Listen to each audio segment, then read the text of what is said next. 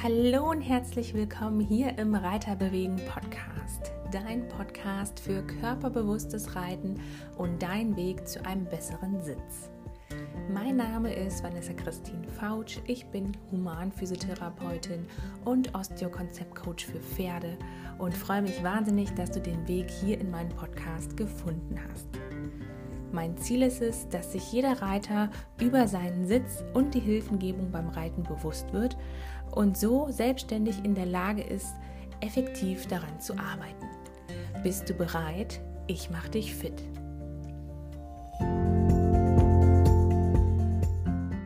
Heute habe ich wieder eine Interviewfolge für euch vorbereitet. Bei mir ist die Christina Drüke. Wir kennen uns aus der Fortbildung von Marc Nölke zum Neuroathletiktrainer. Wir haben uns damals super verstanden und ich habe Christina gefragt, ob sie nicht einmal zu Gast in meinem Podcast kommen möchte. Und heute ist es soweit. Wir haben eben das Interview aufgenommen und wir werden ein bisschen die Frage erläutern, ob gutes Reiten wirklich reicht oder was man vielleicht noch so machen kann, um die Physiologie und das Verständnis zwischen Pferd und Mensch zu schulen und zu verbessern und auch so auszurichten, dass es beiden Spaß macht. Ganz kurz als Hintergrund, Christina ist Therapeutin für Pferd und für Mensch, also sowohl Human-Physiotherapeutin als auch Heilpraktikerin, als auch Osteopathin. Und das Ganze dann auch nochmal für das Pferd, also Pferde-Osteo, Pferde-Physio. Und ich glaube, sie ist auch Tierheilpraktikerin. Sie war ganz viel im Sport tätig, sowohl bei den Menschen als auch bei den Pferden und ist aktive Dressurreiterin, macht auch Beritt und bildet selber aus und hat einfach eine unheimliche Erfahrung schon und ganz viel Wissen sich angeeignet in den letzten Jahren. Also ich wünsche euch gleich ganz viel gute Erkenntnis. Vielleicht schreibst du auch die ein oder andere Sache mit. Und ansonsten wünsche ich dir jetzt ganz viel Spaß bei dem Interview. Ja, hallo, herzlich willkommen hier zum Reiterbewegen Podcast. Ihr habt es ja eben schon gehört. Bei mir ist die liebe Christina.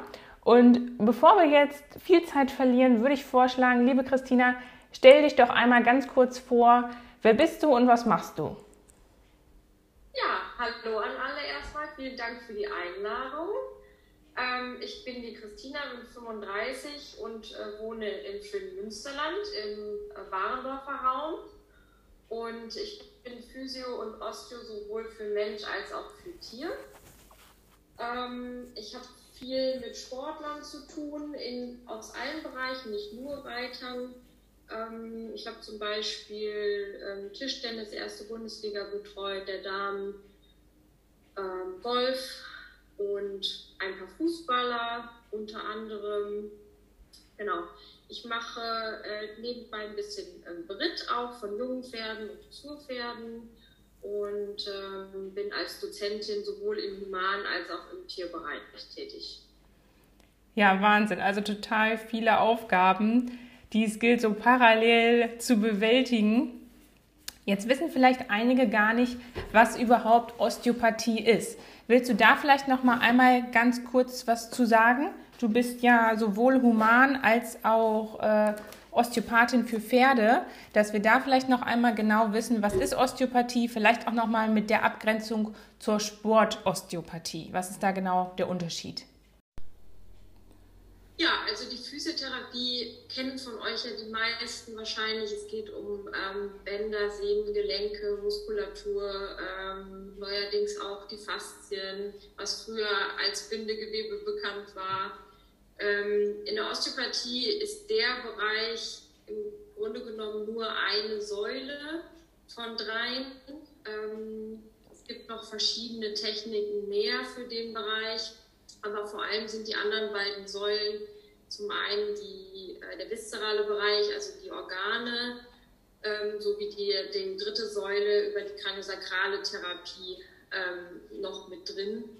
In der Kraniosakralen geht es um die einzelnen Schädelplatten, die untereinander beweglich sind und die über das äh, Rückenmark eine Verbindung zum Kreuzbein haben und somit auch Probleme verursachen können. Und das ähm, wird im Grunde genommen ganzheitlich betrachtet, was in der, Physi in der reinen Physiotherapie, wo mehr lokal gearbeitet wird, nicht ganz so drin ist. Ähm, bezüglich Osteopathie und Sportosteopathie, ähm, da kommt es einfach ähm, im Sport wirklich drauf an, ähm, sowohl präventiv zu arbeiten, das Verletzungsrisiko zu minimieren möglichst, ähm, natürlich auch Reha, wenn Verletzungen da sind. Ähm, aber vor allen Dingen kommt es auch auf die sportartspezifischen Gegebenheiten an. Also ich muss bei einem Handballer oder Fußballer ähm, andere Schwerpunkte setzen, anders behandeln, anders trainieren als äh, bei einem Reiter zum Beispiel. Ein Reiter muss möglichst ähm, beidseits gut ausgebildet sein, ähm, gut, gute koordinative Fähigkeiten haben, gutes Gleichgewicht haben, während der Fußballer oder der Handballer seinen Wurf und seinen Wurfarm und sein, sein Spielbein vor allen Dingen ähm, trainiert haben muss. Natürlich auch das andere, aber der wird durch die Seitenungleichheit zum Beispiel immer ähm, gewisse Kompensationsmuster haben, ähm, die ich ihm auch nicht nehmen kann, weil dann ähm, nehme ich ihm seine Leistungsfähigkeit. Ähm, womit wir dann beim nächsten Punkt wären, Leistungssteigerung ist natürlich auch ähm, ein großer Punkt, den ich darüber auch äh, über die Therapie auch erreiche und eben im Wettkampf vorher Nachbereitung ähm, und Regeneration natürlich. Ja, auf jeden Fall. Ich hatte gerade noch so gedacht, ähm, vielleicht kann man das so auch unterscheiden, dass der Physiotherapeut mehr so rein für den Bewegungsapparat zuständig ist und der Osteopath halt nochmal, also im Vergleich, nochmal mehr, was du gesagt hast, dieses ganzheitliche im Fokus hat, beziehungsweise gerade auch auf die Organe und die ganzen Verbindungen über das fasziale System da nochmal ein bisschen genauer drauf eingeht, während der Physiotherapeut eigentlich mehr die Strukturen behandelt, die halt für die Bewegung wichtig sind. Also Fortbewegung und Allgemeinbewegung. Genau. Ja, so kann man es, glaube ich, ganz gut zusammenfassen, ne?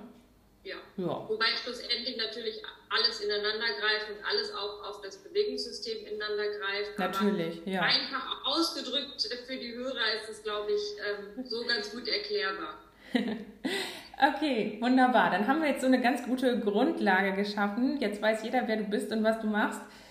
Und jetzt ist ja eigentlich der Höhepunkt sozusagen der Podcast-Folge, beziehungsweise der Grund, warum du hier bist. Denn du hast nämlich eine Studie gemacht, beziehungsweise hast eine Arbeit verfasst, in der es darum geht, wie sich die Befunde des Reiters auf das Pferd auswirken. Was natürlich super interessant ist, gerade für mich als Therapeutin. Jetzt erzähl mal, was hast du da genau dir angeschaut? Welche Ergebnisse sind dabei rausgekommen? Und ja, warum hast du dich vielleicht auch für das Thema entschieden?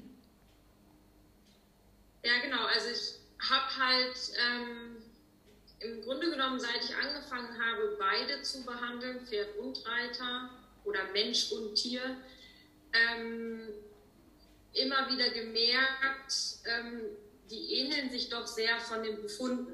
Also wenn ich ein Reiter-Pferd-Paar gemeinsam in Behandlung habe.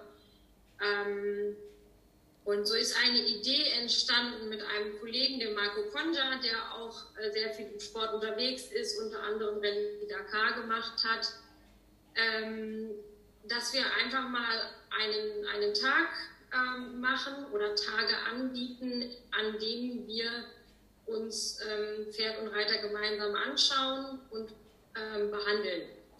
Ja. Und im Grunde genommen haben wir ja, er beim Reiter, ich beim Pferd ähnliche Befunde auch wieder gehabt.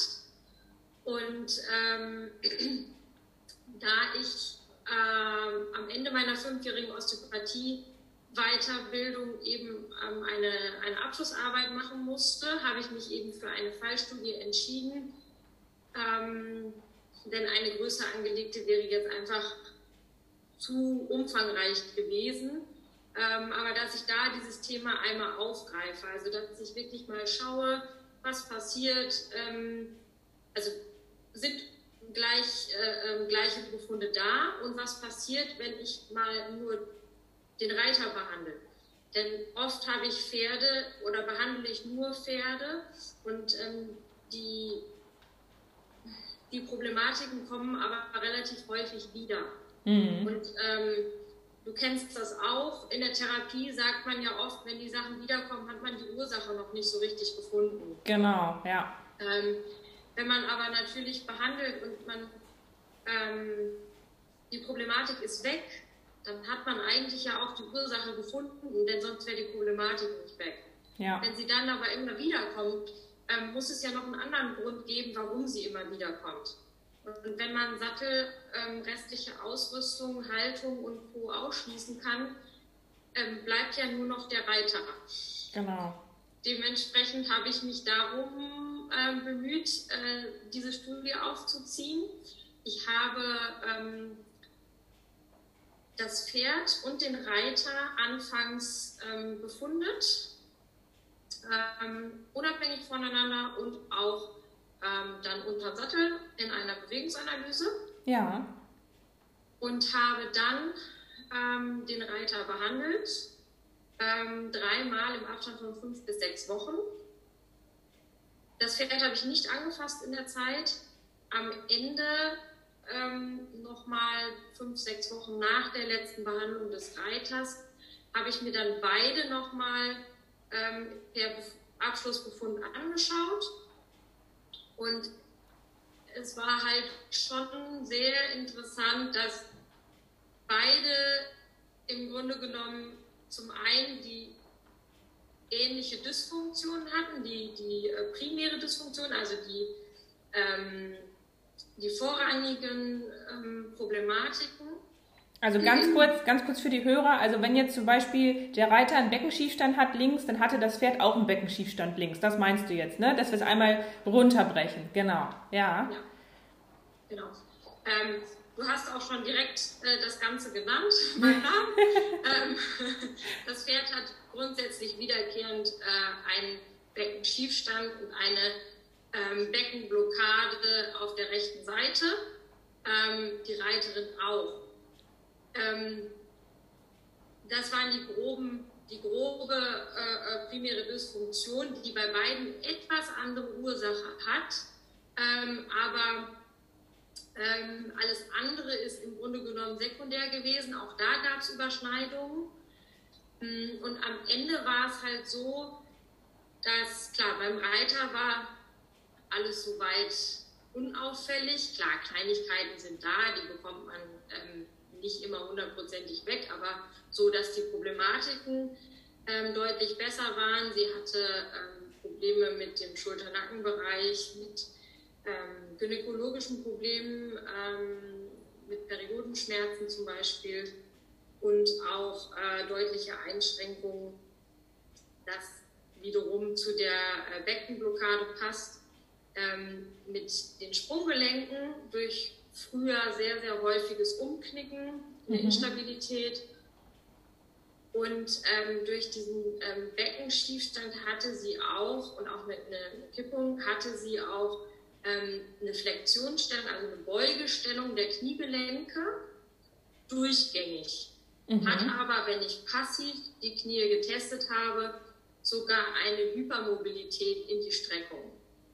Ähm, das war super, super auffällig. Dementsprechend waren im hinteren Bereich der Reiterin, also der Beinmuskulatur und Faszienstrukturen, ähm, sehr, sehr, sehr ähm, starke ähm, Verspannungen, Überbeanspruchungen zu finden. Und ähnliches hatte eben das Pferd auch.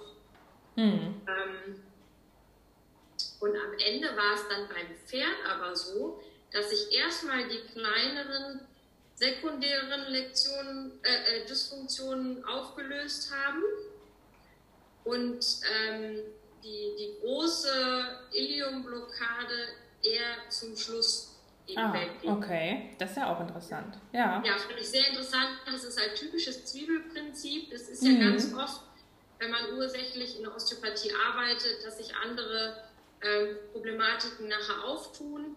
Und so hat sich das irgendwie rückwärts ähm, dann vorgearbeitet. Ja, okay. Ist total interessant, weil wenn ich an der Praxis äh, oder in der Praxis bin, an der Bank stehe, so rum, ähm, manchmal hat man ja, kennst du vielleicht auch, hat man so Patienten, wo man denkt, ja, hm, was ist es denn jetzt? So das große Ganze hat man noch nicht so, alles ist so ein bisschen auffällig, aber nichts so richtig wirklich. Und dann fängt man an zu therapieren und hakt so seine Liste ab, seine Punkte äh, und versucht dann alles erstmal wegzunehmen, was einem irgendwie nicht normal, nicht physiologisch erscheint. Und manchmal ist es tatsächlich so, dass sie dann wiederkommen und dann was ganz anderes haben oder sie kommen wieder und sagen, ja, mir geht's total gut, obwohl man dachte, hm, so richtig was, so einen richtigen Brocken hat man jetzt aber irgendwie nicht gefunden. Äh, von daher total interessant, dass das auch auf die Pferde übertragbar ist. Ja, auf jeden Fall. Und ähm, daraus resultierten natürlich auch reiterlich die Probleme auch auf der rechten Hand. Ähm, bei den Lektionen Rechtstraversale, ähm, fliegender Wechsel nach rechts. Ne? Das ähm, beeinflusst sich natürlich. Ne? Und es war auch so, dass bei dem Pferd, ähm, ich kenne die schon sehr, sehr lange ähm, und ich musste immer drei, vier Mal im Jahr mindestens hin zur Behandlung. Ich habe eigentlich einen Anspruch, dass ich ähm, jedes Pferd einmal im Jahr sehe, höchstens ein zweites Mal. Ähm, Folgebehandlung muss ich in der Regel nicht machen. Mm, und das funktioniert auch immer relativ gut. Na klar, wenn Unfälle passieren, das kann man nicht vorhersehen und wenn es sich nicht selber wieder reguliert, klar fährt man dann hin. Aber eigentlich möchte ich nicht zu immer wiederkehrenden Sachen regelmäßig hin. Das ist vielleicht nicht ganz wirtschaftlich, aber diesen Anspruch habe ich einfach an meine Therapie. Ähm, und nachdem wir diese Studie gemacht haben, ähm, hatten wir im Grunde genommen einen Zeitraum von einem Jahr. Ja, krass. Das ist ja ein richtig gutes Ergebnis. Ja, jetzt bin ich vielleicht zweimal da oder wenn die mal anrufen, oh, kannst du nicht wenigstens mal gucken, ist aber eher zur Beruhigung ja, ja. Ähm, der Kundin meistens. Ähm, und klar, es kommt natürlich auch einfach darauf an, wie macht sie weiter, wie gut ist sie jetzt gerade im Training. Ich habe ihr nach der, äh, nach der Studie natürlich empfohlen, äh, mach Ausgleichstraining, mach Sport, ja. guck, dass wir den Stand halten können, weil sonst geht es natürlich auch irgendwann wieder zurück. Ähm, und dann gehen die Probleme auch beim Pferd natürlich wieder vermehrt los. Also, wir halten fest, steckt das Geld in euch selber, nicht in euer Pferd. also lasst euch selber erstmal äh, behandeln, untersuchen, wenn ihr glaubt, das Pferd hat irgendwas. Und wenn es dann nicht besser wird, dann könnt ihr noch das Pferd behandeln lassen. Oder macht es gleichzeitig. Gleichzeitig, genau. Ja, ich habe tatsächlich jetzt auch vor mit einer äh, Freundin und Kollegin hier aus dem Umkreis, dass wir mal gucken, vielleicht ab März oder so äh, anfangen auch Tage anzubieten, ähnlich wie du mit deinem Kollegen, dass wir zu zweit rausfahren und wir machen das zeitgleich. Sie behandelt das Pferd und ich behandle dann den Reiter oder die Reiterin entweder im Anschluss oder sogar parallel, je nachdem, wie es vor Ort möglich ist. Und dass man dann so ein gemeinsames Ergebnis äh, kreiert und produziert und versucht, beiden halt zu helfen, dass das kein Teufelskreislauf ist, dass der eine anfängt, den anderen äh, zu beeinflussen oder dass man sich gegenseitig dann wieder aus der Komfortzone irgendwie rausholt und ähm, ja, sich negativ beeinflusst, sage ich mal. Das haben wir auch ab März tatsächlich vor, das mal so auszuprobieren, wie das läuft und ob das gut ankommt, wie das angenommen wird. Das ist so ein neues Projekt gerade bei uns, wo wir schauen, wie das anläuft. Ja, sehr schön. Also das ist auf jeden Fall super, super wichtig. Super, super Aha-Effekte auch für die Reiter. Ne? Wir schauen vorm Reiten, wir schauen nach, also vorm Behandeln beim Reiten und nach dem Behandeln beim Reiten einmal ähm, also das ist, ist echt eine super Sache, machen viel zu wenig Leute. Ja, ja, ja. ähm, ich mache es mittlerweile alleine, weil der Marco natürlich auch, er ist auch unterwegs immer, wir finden nie einen gemeinsamen Termin. Ähm, dann schaffe ich natürlich an einem Tag nicht so viel, hm. Ähm, aber das klappt immer, klappt trotzdem immer ganz gut. Und würdest du sagen, also ich hatte es jetzt erst gestern, war ich auch unterwegs, da hatte ich es auch, das Pferd wollte rechts nicht angaloppieren und dann haben wir erstmal per Sitzschulung geübt und geguckt und ob die Schulter frei ist, ob das Hinterbein da ist vom Pferd, dann wie die Reiterin sitzt, von der Sitzverteilung, von der Balance, vom Gleichgewicht und so weiter und so fort. Und dann ganz zum Schluss habe ich gesagt, nee, weißt du was, du steigst jetzt mal ab und wir gucken mal dein Becken an, weil irgendwie klappt hier gerade gar nichts. Und dann hatte sie rechts ein Ilium anterior, also auch ein Beckenschiefstand Und äh, ja, dann habe ich gedacht, ja, kein Wunder, dass das nicht klappen mag mit dem Galopp, ne? wenn das Becken ganz schief ist. Und sie hat dann auch gesagt, ja, manchmal zwackt ihr auch der Rücken und so und so und hier und da war was.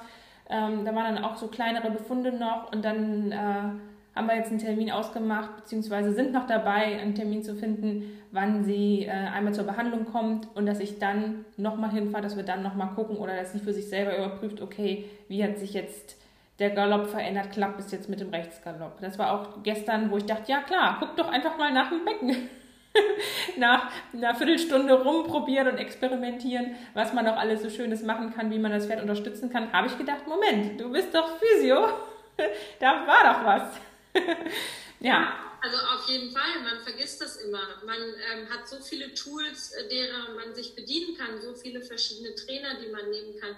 Ähm, Sitzschulung ist eine mega Sache. Ähm, die Franklin-Bälle sind tipptopp. Ähm, die Neuroathletik, worüber wir uns ja kennengelernt haben, ja, genau. ist eine mega Sache. Wenn ich aber nicht dazu in der Lage bin, ähm, diese Bewegungsaufträge auszuführen, egal sei es bei einer Sitzschulung oder sei es im normalen Training, äh, Trainingsbetrieb, ähm, weil ich einfach muskulär ähm, nicht dazu in der Lage bin, dann kann ich das nicht. Ja, dann kann ich mir so viel Mühe geben und so viel üben, wenn es schief ist, ist schief, ne? Das ja. wird dann ganz schwierig, ja. Und da sind dann auch viele so frustriert weil sie denken, wieso, ich mache doch alles, ich übe doch, ich trainiere doch. Das Pferd hat den neuesten Sattel, ich habe den besten Trainer, ich reite fünfmal in der Woche. Ne? Und dann sind die so frustriert, weil es nicht weitergeht und dabei ist einfach nur das doofe Becken schief. ja, und es wird ja eher schlimmer. ja, das kommt auch noch dazu. versucht es irgendwie zu kompensieren und doch richtig zu machen. Das, was das Pferd sowieso schon die ganze Zeit tut. Denn Pferde sind ja nun mal Kompensationskünstler. Die leiden still, die melden sich nicht. Die wollen immer alles richtig machen. Ja. Wir merken es vielleicht wenigstens, dass wir nicht richtig können, ähm, aber ändern es dann oft nicht, sondern sagen dann, okay, ich mache Sitzschulung, ich mache dies, ich mache das, aber vielleicht mal zum Physio gehen ähm, und da mal schauen ne? Ähm, und auch zum Training gehen, ähm, weil Reiten alleine nicht reicht. Ja. Ähm, das, das vergessen sehr, sehr viele. Wie ist denn das? Würdest du eine Prognose abgeben oder so aus deinen Erfahrungswerten? Hast du mehr Befunde links, mehr Befunde rechts? Wenn du jetzt so den Reiter hast, gibt es da irgendwas, wo du sagst, ey, das kommt immer wieder? Wir hatten ja vorhin schon einmal äh, Schulter-Nackenregion, dann hattest du gesagt, Becken ganz oft und auch Unterleibsbeschwerden, Probleme, gerade bei den Frauen. Da ist ja auch ganz schön viel Kram im Becken an Organen, was da Dysfunktion auslösen kann. Das wird, glaube ich, auch ganz, ganz oft unterschätzt. Sei es irgendwelche Blasenbänder oder Eierstöcke, Gebärmutter, alles, was da so keucht und fleucht, kann ja auch Probleme machen, beziehungsweise kann das Becken schief machen. Und wenn ich Probleme habe und gar keinen Zusammenhang sehe und auch immer nur zum Physio renne und der das Becken nur gerade macht, ohne mal auf die Organe dann zu schauen, dann sind wir wieder da vom Anfang, dass es wieder losgeht, diese Schleife. Also gibt es da irgendwas, wo du sagst, das kommt mir wirklich gehäuft vor oder das habe ich immer wieder in den Händen? Gibt es da irgendwas? Ja, also es ist immer wieder ähm, ISG, also vorrangig das Ilium, also das Becken, ähm, durch häufig die Organe im kleinen Becken. Eben. Ja, ne? Mhm. Ja, und darüber wiederum ähm, häufen sich dann sekundär die muskulären faszialen Problematiken. Also ganz viel muskulär ähm, auch. Ja. Das ist so der, der Beckenbereich und ähm, ja, CTÜ oben, also Übergang, ähm, Hals, Brustwirbelsäule ähm, oben, ähm, Atlas, der Bereich, ne? Also ähm, oben, ganz oben am Kopf. Ja. ja. Ja. Genau. Ne, auch durch, durch viel Stress ich meine, wer hat heutzutage keinen Stress mehr? Ja, genau. Äh, das kommt einfach da alles zusammen. Und die beiden großen Sachen wiederum hängen ja dann auch ähm, über die Wirbelsäule ebenfalls zusammen. Zusammen, ja. Ich sage immer meinen Reitern, ja. Ich sage immer meinen Reitern, es gibt ja diese drei Schlüsselstellen. Ne? Das ist oben, wie du schon sagst, der Kopfbereich, dann die Brustwirbelsäule und das Becken, beziehungsweise ich erweitere das immer so ein bisschen in die LBH-Region, weil ich auch ganz oft habe, dass die die einseitigen Gewichtshilfen schlecht ansteuern können. Äh, meinetwegen jetzt auf der rechten Seite, weil die Hüfte da nicht so gut einfach propriozeptiv geschult ist. Das fällt mir tatsächlich auch oft auf, dass sowohl Lendenwirbelsäule, Becken als auch Hüfte, das ist so für mich immer so ein Komplex LBH-Region. Da finde ich auch, glaube ich, mit am meisten Auffälligkeiten. Und dann kommt, wie du sagst, eigentlich oben CTÜ bzw. Äh, die Kopfgelenke auch oft. Ja. Ja, genau. Also das ist ja so ein Funktionsbereich da unten. Ne? Das, das hängt ja immer irgendwo zusammen. Aber sehr, sehr häufig ist wirklich eher vom Becken und alles andere, Hüfte, Lendenwirbelsäule, richtet sich dann danach aus. Mm, ja, interessant. Und auch cool, also dass man sich mal so austauschen kann jetzt, ne? So wie unter Therapeuten, dass man da mal guckt, okay, was findet der andere? man hat ja auch als Therapeut immer so eine bestimmte Abfolge, wie man vorgeht, und dann ist es total interessant, mal die Ergebnisse miteinander zu vergleichen. Würdest du denn sagen, dass du deine Patienten sowohl zweibeinig als auch vierbeinig eher therapierst oder trittst du den schon eher in den Hintern und sagst, hey, du musst mal richtig anständig trainieren, damit du halt nicht dekompensierst, sondern damit du halt wirklich stabil und mobil und flexibel bleibst. Was würdest du da sagen? Geht der Trend eher hin zur Therapie, also eher, ich sage jetzt mal ein bisschen passiv, oder sagst du schon, nee, ich versuche zu aktivieren und äh, versuche die Leute und die Pferde an das Training zu bekommen? Oder ist es so ein Mischmasch? Ich, es ist auf jeden Fall ein Mischmasch. Also ich ja. kann es nicht voneinander trennen ähm, und ich kann auch nicht sagen, es ist allgemein mehr das eine oder mehr das andere, weil es kommt immer auf die individuelle Problematik an. Und dann habe ich bei dem einen vielleicht mal mehr Fokus auf die Therapie, je nachdem, wie lange der sich damit schon rumschlägt oder wie hartnäckig das ist. Und bei dem anderen mehr Bereich auf, mehr Fokus auf das Training. Ähm, schlussendlich bringe ich alle in die Richtung des Trainings. Ob die das annehmen, weiß ich, also ne? Mm, weiß man nicht, leider ne? nicht. Ja. Ähm, aber ich sage immer, hey, ihr wollt nicht ständig zu mir wieder herkommen müssen. Das kostet alles Zeit, kostet Geld für euch. Ähm, ja. Ihr wollt, dass das nachhaltig bleibt. Macht was. Ne? Und vor allen Dingen sage ich auch immer, ihr werdet es merken, wenn ihr wirklich regelmäßig trainiert das muss nicht im Fitnessstudio sein, das kann auch mit, Eigen, mit dem Eigengewicht sein. Ähm, das kann auf ganz verschiedene Arten passieren, aber macht was. Ähm, ihr werdet es auch beim Reiten merken. Ihr seid einfach stabiler, aber auch flexibler und mobiler. Ähm, ihr habt automatisch viel mehr Koordination, sodass die Hilfengebung einfach viel, viel besser ist. Ihr viel, viel besser sitzen könnt. Und das wiederum hilft eurem Pferd. Total. Euer, ja. Eurem Reiten allgemein. Training schult ja das gesamte Körperbewusstsein, dass ich weiß, welche Körperteile gehören zu mir, wie steuere ich die am besten an, wie gut sind die. Ne? Also das sind ja alles so Sachen, ähm, die man mit Training unheimlich verbessern kann. Je nachdem, was man trainiert, wird das ja auch besser. Das ist ja so schön. Wenn ich eher steif bin, dann trainiere ich, dass ich mobiler werde und dann werde ich irgendwann mobiler. Wenn ich zu mobil bin, trainiere ich, dass ich stabiler werde und dann werde ich irgendwann stabil. Das ist ja das Schöne am Training, dass man das selbst in der Hand hat und tatsächlich auch wirklich beeinflussen kann. Natürlich kann man nicht alles wegtrainieren, das ist auch so, aber man kriegt zumindest immer eine Verbesserung hin und immer einen Schritt in die richtige Richtung, sage ich immer. Ja, auf jeden Fall. Und ich, ich persönlich gehe auch so weit, ähm, dass natürlich, also Laufen, Herz-Kreislauf-System aktivieren ist wichtig, um Koordination zu haben. Ähm, aber ähm, das Muskeltraining in Form von Krafttraining ist so wichtig, Mega, ne? wichtiger, ja. als dass du dich ähm, auf ein Wackelbrett stellst oder irgendetwas anderes, weil du wirst automatisch dadurch mobil, stabil, alles gleichzeitig. Ich bin auch ein mega Fan von Krafttraining. Ich laufe ja auch regelmäßig ins Fitnessstudio. Und ähm, ich, bei Frauen ist das ja immer so eine Sache. Viele mögen das ja nicht, weil sie im Kopf haben, oh, ich will nicht so ein Bodybuilder sein und ich bin nicht wohl in der Birne. Ne? Ja, es ist ja einfach so. Viele Frauen sagen ja, ah nee, ich kann mich damit nicht identifizieren. Was ja auch vollkommen in Ordnung ist. Aber wenn man wirklich ein gutes Krafttraining macht und man kann sich ja mal anschauen, wer alles im Leistungssport vertreten ist, auch von den Frauen, auch beim Reiten. Und ich habe jetzt keine genaue Zahl im Kopf, aber die aller, allermeisten werden regelmäßig Kraftsport machen, weil es einfach so ein unheimlicher Push ist nach vorne. Also gerade Krafttraining, ich bin auch ein Riesenfan davon. Ich glaube, es gibt eine extra Podcast-Folge, die kann ich gerne nochmal unten in den Show Notes verlinken. Dann könnt ihr euch die nochmal anhören, warum Krafttraining auch für Reiterinnen wichtig ist. meine, die aller, allerwenigsten, auch unter den Profis, machen überhaupt Ausgleichssport.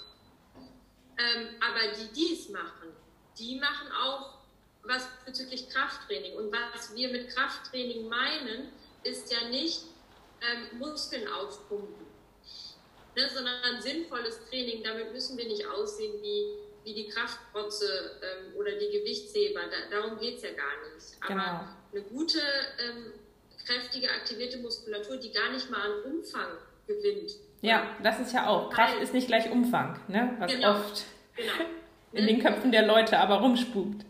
Wir wollen das Funktionelle haben. Ne? Schaut euch funktionelles Training an das, das ist das, was, was wir brauchen. Also nicht nur wir Reiter, auch alle anderen Sportler. Ne? Alle Menschen.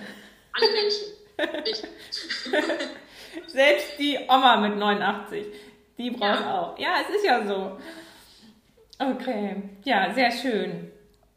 Also ihr seht, was für einen wichtigen Aspekt Training und Therapie in dem Zusammensein mit unserem Pferd hat und wie sich das gegenseitig beeinflusst. Gibt es jetzt eine Frage, die du beantworten magst, die ich nicht gestellt habe? Liegt dir irgendwas auf dem Herzen? Hast du eine Botschaft an die Reiterwelt? Irgendwas, was ich jetzt nicht gefragt habe, was du noch gerne loswerden möchtest? Also das, was wir gerade besprochen haben, ähm, ist schon eine. Das möchte ich aber ganz gerne auch nochmal ähm, aufs Pferd oder auf das Reiten so ein bisschen runterbrechen. Ähm, ich finde es immer ganz wichtig, ähm, es gibt so, viele verschiedene Reitweisen, Ansichten, ähm, Gurus, äh, whatever. Ähm, ich ich finde es wichtig, man sollte sich auf die Basics beschränken, nicht so viel ständig links und rechts schauen, sondern sich einfach mal gute Leute um sich rumschauen ähm, und nicht immer auf 20 verschiedene Trainer hören, sondern einem mal vertrauen und den Weg mit ihm gehen. Ähm, das braucht Zeit und ähm, dann funktioniert das auch. Und dann kann man auch anfangen, sich aus anderen Bereichen vielleicht noch mal ein paar Tools und, und Anregungen zu holen. Ne? Ähm, und ja, wichtig ist einfach auch das Regelmäßige. Ne? Bei, bei Reiter, bei Pferd, dass sie regelmäßig im Training sind weil das Pferd wird es euch schlussendlich danken, ähm, wenn es vernünftig aufs Reiten vorbereitet ist. Ne? Wie oft sehe ich Pferde, die einfach überhaupt keine Reitpferdemuskulatur haben. Ähm, und dann wird immer gefragt, ja, die Leute wissen, ich reite relativ klassisch nach, äh, oder nach den Richtlinien, nach der Ausbildungsskala. Ähm, bin selber im Dressursport unterwegs und dann werde ich oft auch mal gefragt, Mensch, ähm, heißt das jetzt, ich muss das Pferd beim Longieren eng ausbinden? Nee, heißt es nicht. Ne? Mir ist egal, wie ihr euer Pferd trainiert. Ähm, sucht euch das aus, was ihr meint, was richtig ist. Aber schaut euch euer Pferd dann mal nach einer Zeit an. Ja. Ist die Muskulatur da oder ist sie nicht da? Wenn sie nicht da ist, setzt euch nicht drauf. Ja, ja. Ne? Ähm, und wenn sie da ist und die richtige Muskulatur an den richtigen Stellen, dann war euer Training auch richtig. Egal nach welcher Art und Weise. Und wenn es das nicht ist, dann war das Training einfach nicht gut. Ja. Dann müsst ihr umdenken.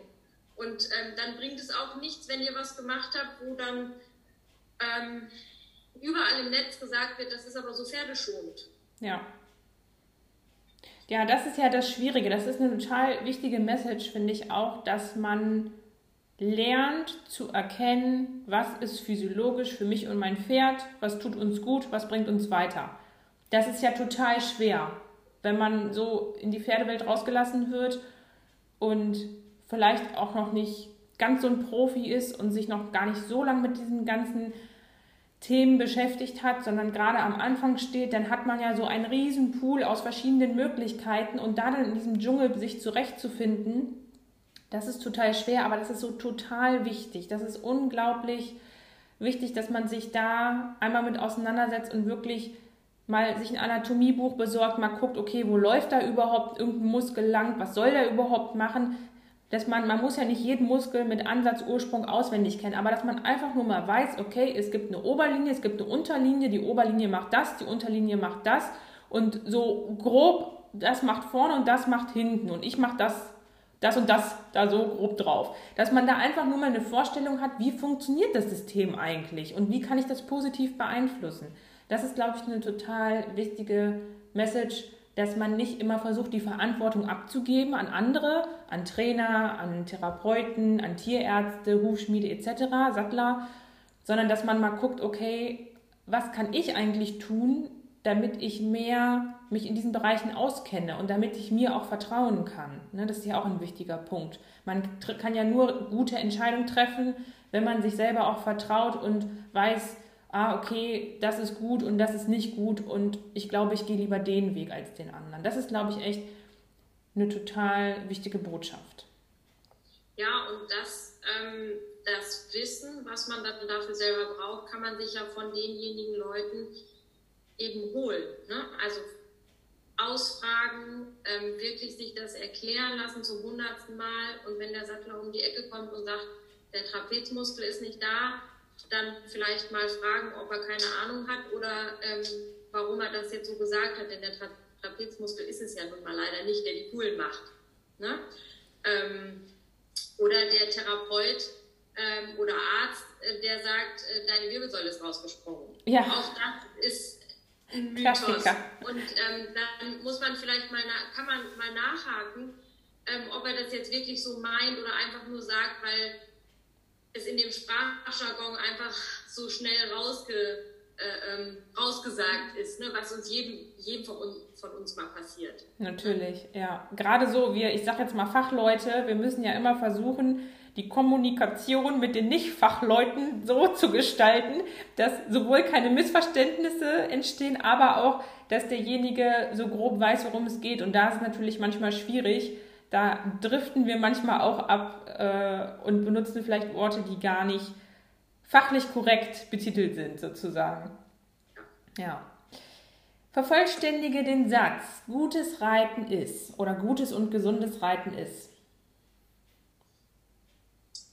Nicht leicht und bedeutet ähm, viel Arbeit, regelmäßige Arbeit von Reiter und Pferd ähm, und ist schlussendlich einfach nur möglich, wenn beide frei beweglich ähm, und gut trainiert sind, ne, damit sie zusammen äh, eine Einheit werden. Sehr schön, wunderbar. ja, an dieser Stelle bedanke ich mich ganz, ganz herzlich bei dir. Wenn jetzt der ein oder andere sagt, Mensch, das hört sich total interessant an und wo kommt denn die Christina her? Wo finden dich denn die Leute? Was ja, wie kann man dich erreichen? Was bietest du an? Kann man bei dir Unterricht nehmen? Behandelst du nur, behandelst du nur die Pferde? Machst du auch Beritt? Erzähl noch mal ganz kurz, wo man dich findet und ja, was du anbietest. Ja, also im Grunde genommen ähm, Behandlung für Mensch und Tier. Ähm, also Therapie, ja. Genau. Ähm, und Training in dem Sinne gehört ja gehört für mich dazu. Zusammen. Also in dem Sinne auch ähm, Beritt, Unterricht und eben auch funktionelles äh, ähm, Training. Das ist für mich ein großes Kompaktpaket, ähm, was ich anbiete und ihr könnt auf meiner Homepage ähm, www.osteopathie-sportpferde.de das auf jeden Fall auch mal nachlesen. Ähm, ich bin auch bei Facebook und Instagram Ihr könnt mich ähm, per äh, WhatsApp, E-Mail ähm, oder einfach anrufen, ganz klassisch. Gibt ja auch noch, ja. ja. Ich ähm, möchte auch jetzt gerade noch ein Newsletter ähm, ins Leben rufen. Also da wird es demnächst auch noch was geben. Ja, sehr cool. Ja, vielen, vielen Dank, dass du dir Zeit genommen hast hier für unser kleines Interview. Ich freue mich total, dass es geklappt hat, fand es mega interessant und hoffe, dass die Folge ganz, ganz viele Leute hören. Deswegen, wenn du das jetzt gehört hast, am besten in die Stallgruppe posten oder weiter verschicken, dass das möglichst viele Reiter wissen, dass sie den Faktor sich selbst nicht unterschätzen sollten. Alles klar, liebe Christina. Ich wünsche jetzt noch einen schönen Tag. Hab Freude mit deinem Pferd, dann hast du Freude am Reiten, sage ich ja immer so schön. Ähm, ja, liebe Grüße und wir hören uns beim nächsten Mal wieder. Ja, vielen Dank. Ciao.